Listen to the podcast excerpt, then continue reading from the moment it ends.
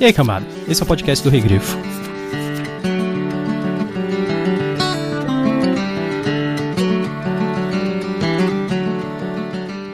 O deserto jamais escondia sua face impiedosa e implacável, sempre deixando claro que representava um desafio árduo e difícil para os que se atreviam a desbravá-lo.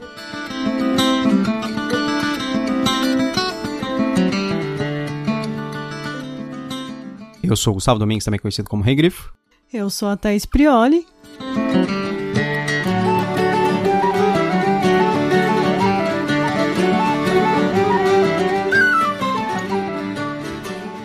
Hoje nós estamos aqui para falar sobre O Perfil do Escorpião, escrito pelo Rogério Saladino, que é um dos contos do Crônicas da Tormenta, volume 1. São 13 contos, então aqui eu consideraria o meio no sétimo. Então esse é o sexto, o próximo é o meio já. Sobre o que é esse conto, Thaís? Esse conto ele vai contar a história do Abdullah, que é um experiente guia para viajantes do deserto. Mas quando ele recebe a missão de guiar o mercador até a Pedra do Escorpião, as coisas vão ser mais perigosas do que parecem. E aí, o que que você achou do conto, Thaís? Eu gostei no geral do conto, porque eu achei ele um ótimo conto para você ler os seus aventureiros que vão justamente para essa localidade, para esse deserto, Uhum. que é o deserto da perdição, que fica na fronteira com, a, grande savana. Então, isso eu achei bem legal. A história em si, ela é bem desenvolvida, mas o que eu não gostei é muito personagem, sem necessidade. É pequeno, é curto, mas no geral ele é bom. E você, o que, que você achou? Acho que é a mesma coisa também. Ele tem muita cara de ser introdução para algo, Sim. sabe? É, eu acho que ele corta muito repentinamente o conto. Eu achei legal, tudo bem, aquilo é uma conclusão em si. Eu aceito no, no, o fim do conto. Só que parece que ele não é um conto, parece que ele é um prólogo de um outro livro. Parece que você tá lendo o prólogo de um livro bem grande, sabe? Por isso que eu falei, é ótima pra você ler pros seus aventureiros. Sim, isso seria uma ótima. Na, na sua aventura, que se você for fazer naquela localidade pra lutar contra algo ali do conto, que a gente não vai falar agora. É. Sim. Mas em geral, eu gosto da temática do conto, eu gostei do cenário do conto, eu acho ele bem, bem escrito. Tem alguns probleminhas pontuais, mas no geral, é, eu acho que foi uma experiência bem positiva o conto. É bom a gente falar que hoje é o primeiro dia do Catarse do Tormenta 20. Exatamente. Pra quem não ouviu o nosso quem não- último podcast, a gente comentou que o Tormenta 20, ele vai ser uma nova edição do Tormenta e que vai ser ter o financiamento coletivo e, em geral, no primeiro dia é onde tem os melhores preços. É, às vezes você tem algumas promoções. A gente não tá sabendo porque a gente gravou previamente esse podcast, então a gente não sabe exatamente quais vão ser as, Os ah, valores. os valores e quais vão ser as participações do Tormenta 20 e todas essas coisas. Mas dá uma checada, a gente vai colocar no link, o link no podcast, nas publicações. Vou tentar colocar o mais rápido possível, pelo menos. Se qualquer coisa, vai lá direto no Catarse e procura Tormenta 20, a edição de 20 anos do Tormenta. Então, vamos falar de Tormenta aqui também. É importante comentar também que no, no Diversão Offline que a gente foi, que aconteceu agora no finalzinho de abril, Uhum. a Jambô ganhou diversos prêmios. O Goblin de Ouro de RPG, porque eles estão fazendo coisas novas, tem até um, um, um cenário novo que dá pra jogar tanto com Tormenta quanto fora dele. Sozinho, né? É. O- os, os principais prêmios que eles receberam foi por esse cenário, que é o, o Império de Jade. Ele não é apenas um cenário como um RPG próprio, vem com as classes básicas já, com tudo pronto. Você pode ter só aquele livro e jogar só com ele. Aí o Império de Jade, ele é uma, um RPG estilo oriental, assim, e ele mistura várias coisas orientais legais, assim, tanto samurais, ninjas, kaijus, é, todo tipo de coisa. E, ao mesmo tempo, ele é inserido no mundo do Tormenta. Se você quiser utilizar ele como uma parte do mundo do Tormenta, ele faz parte. Ele é o mesmo planeta, digamos assim, sabe? E o Rogério Saladino foi quem recebeu os prêmios pela Jambô e foi bem interessante e engraçado e foi no dia do aniversário dele. Sim, no domingo, no dia das entregas do Goblin de Ouro, foi bem no aniversário dele. E hoje a gente tá falando aqui do conto dele, então vamos pros spoilers? Vamos. O deserto é e sempre foi um lugar perigoso para aqueles que não lhe prestam devido respeito.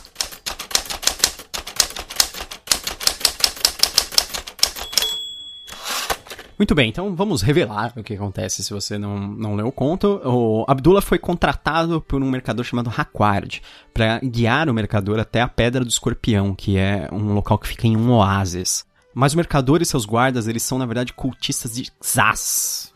Zaz, é difícil de falar.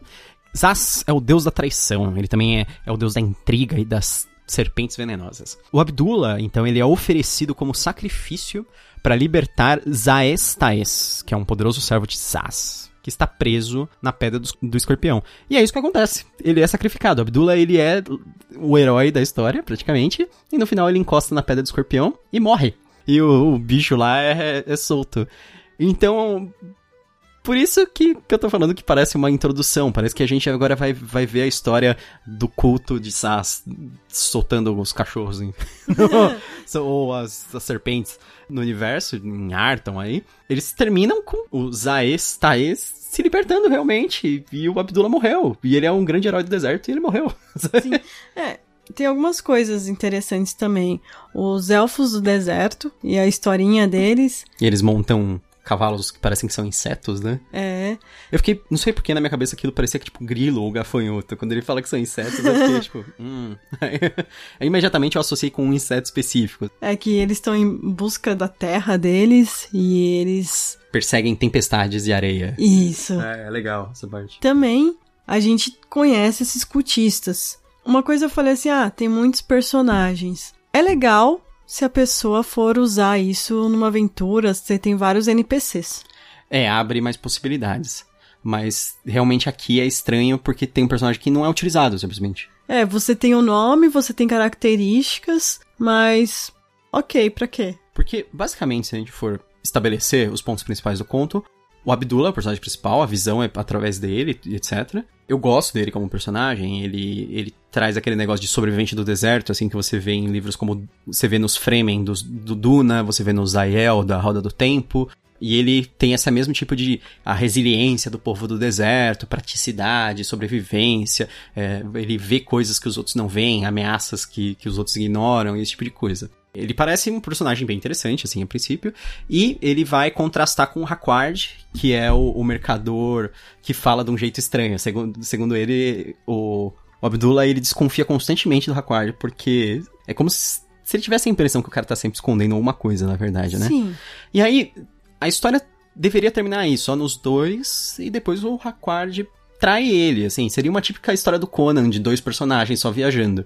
Pareceria muito com isso. Só que aí ele insere. Aí beleza, o Hakward tem um monte de, de guarda que não tem nome, ok. E aí tem o chefe da guarda dele, que é o Browning, que é um anão. Aí ele. É o único anão. É, é o único anão. Ele é descrito, eles falam que ele tem um machado, não sei o que. Tem uma hora que ele, ele interage com os elfos, ele ameaça eles.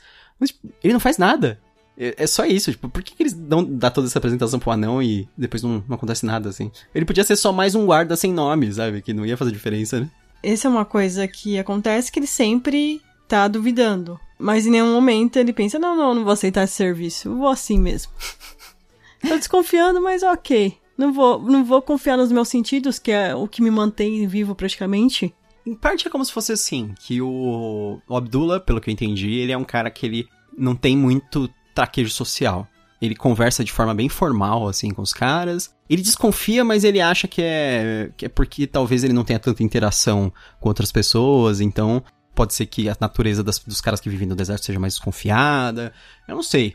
Mas parece que, assim, ele é o cara que. Ele, ele tá interessado na sobrevivência prática, que é tipo, o deserto é, tá tentando me matar o tempo todo, então não vou me preocupar com o meu companheiro tentando me matar também. É uma Sim. coisa que para ele seria meio que absurda.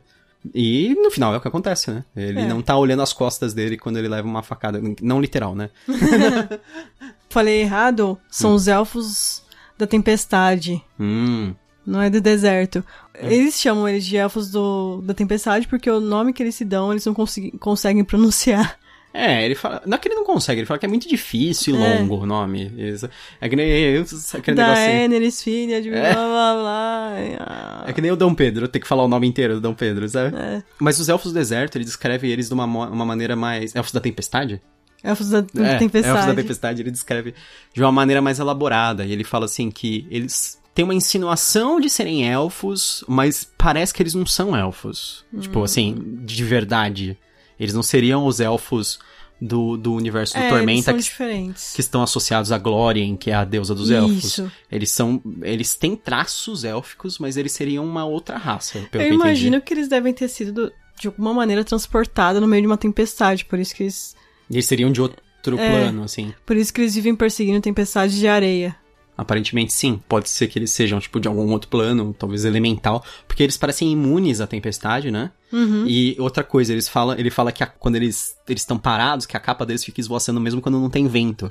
Então eu acho que eles têm alguma coisa a ver com as tempestades mesmo, assim, uma coisa meio elemental. E ele percebe que essas tempestades que estão acontecendo nesse dia em específico, nessa viagem, o Abdullah, uhum. que tá bem diferente do, do normal. Porque é normal essas tempestades ter um, um, uma lógica embutida nelas, É. né? E, e ele não tá vendo isso, parece que ele tá lidando com algum tipo de magia. Aí, será que essa magia também vem do pessoal da caravana? Eu acredito que sim, mas não. É que quando ele chega na Pedra do Escorpião, ele fala que a tempestade parecia que tava atacando aquele local, como se o deserto tivesse tentando proteger pra ele não, não despertar aquele bicho que tá no deserto. Ele acaba consumindo o deserto, né? Esse bicho. Sim. É o que acontece. O, o Abdullah, pelo que eles falam, ele é um herói, alguma, um cara assim meio conhecido. Tem umas, umas histórias lá que eles jogam, tipo um backstory que, assim, ele fala assim, ah, tinha, a gente tinha que sacrificar um herói, um cara que tivesse um segredo, tipo, a gente nem sabe o que, que é. Não. Mas, é, ok. E aí o, o Abdullah vai lá e, na verdade, o sacrifício dele é só encostar. Se ele encostasse na pedra, o bicho já ia aparecer e ia devorar ele como sacrifício. E é o que acontece, né? O bicho consome ele. É, ele até meio que saca a cimitarra. Eu pensei, ah, agora que vai ter a luta. Mas nossa, só falta dois minutos pra terminar, né? Não, É. ele morre. Não tem luta. É Não, tipo- não tem luta. É tipo, você vai ler uma história do Conan, mas ele morre repentinamente. entendeu? é, mas coitado do Abdullah. Fiquei com dó do Abdullah. Sim. Espero que ele seja ressuscitado por Tiates.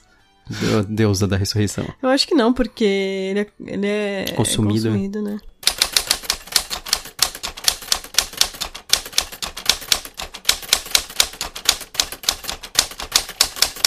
Thaís, você recomenda esse conto? Recomendo. Eu recomendo principalmente pra você que já leu Conan, como a gente falou algumas vezes, gostou, pra você que gosta do mundo de Tormenta, pra você que é mestre e quer fazer uma, uma, uma campanha nesse cenário que é mais desértico, Ficaria bem legal. ficaria bem legal usar essa, essa história como base. Uhum. E você já tem vários NPCs prontos, já tem um monte de coisa. É, tem uma, uma base de uma, de uma aventura em si, né? Tipo, Não, dá pra lutar- fazer uma campanha gigantesca, porque você tem. Você tem um culto.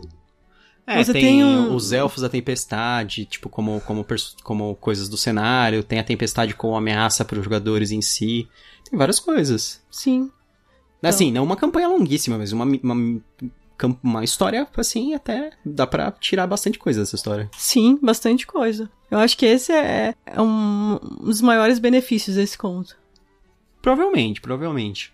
Apesar dele ser. De, de eu ter essa sensação dele ter interrompido rapidamente e de que tá faltando alguma coisa, como se ele fosse a introdução de alguma coisa, talvez o que tá faltando é o jogo depois. É, Entendeu? provavelmente. É. Provavelmente. E É. você, você recomenda?